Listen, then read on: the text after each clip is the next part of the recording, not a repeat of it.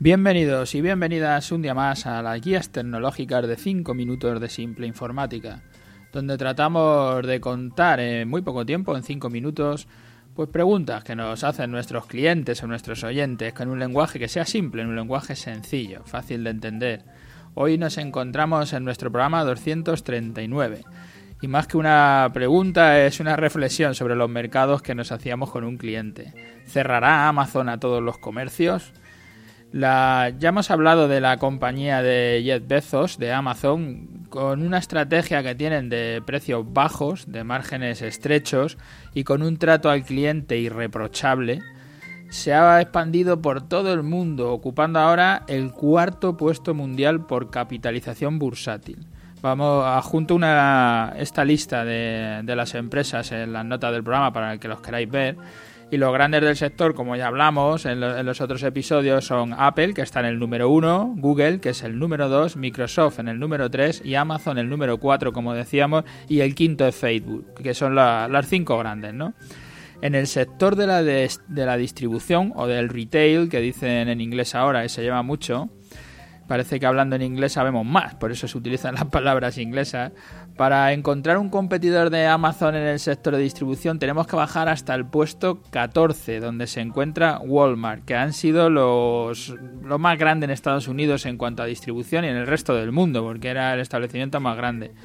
Y como ya contamos, lo que le da un poco de miedo es que hasta el 2015 eh, Amazon, después de tantos años trabajando, no había llegado a la cifra de, cotización de Walmart.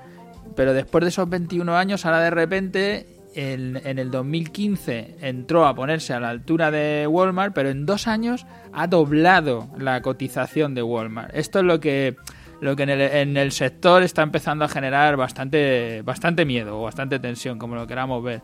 Los siguientes competidores para Amazon en el tema de distribución sería Alibaba, que es la, el Amazon de asiático, por llamarlo de alguna manera, que está en, en una cifra de cotización de 360 mil millones de dólares. Eh, cuando, cuando Amazon es, es, está en una cifra, os dejo, lo podéis ver ahí, están todas las cifras, pero bueno, la voy leyendo, en una cifra de 480 mil, está muy por encima, ¿eh? Vamos, no, no muy por encima, pero sí está por encima. El, problema es que la, el siguiente, porque Alibaba es, pues, es como, como, otro de los, muestros, de los monstruos, que está el séptimo.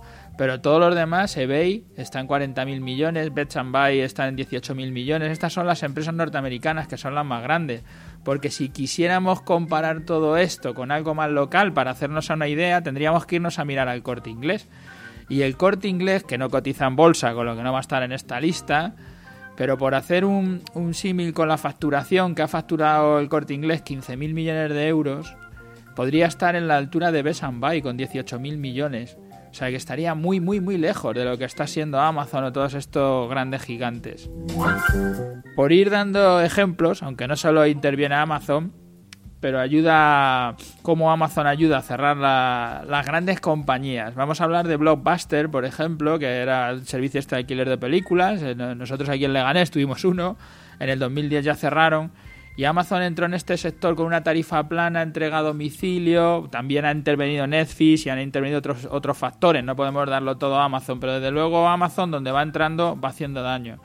Empresas americanas, americanas del norte, aquí menos conocidas que ha cerrado, como Circuit City de electrónica de consumo o Linens Thing de productos para el hogar, y por supuesto el sector donde más daño yo creo que empezó haciendo fueron las librerías. Y el caso de Borders que era una, una librería que llevaba 40 años allí en Estados Unidos con más de 650 tiendas que pensó que no le vencería el mundo online a la venta del libro y tuvieron que cerrar. No solo, ya digo, por, porque a Amazon, pero sí como uno de los grandes motivos. Luego marcas de ropa como Gap o Quicksilver, que no han hecho los deberes, no tienen venta online y ahora están en problemas, o en quiebra algunas de ellas. Y un testigo bastante claro en Estados Unidos son los centros comerciales abandonados, que son bastantes, cada vez hay más centros comerciales abandonados. Antes en estos centros las familias pasaban las tardes comprando, sobre todo el fin de semana y consumiendo ocio, y ahora ya no van. Y los más pequeños, las pymes.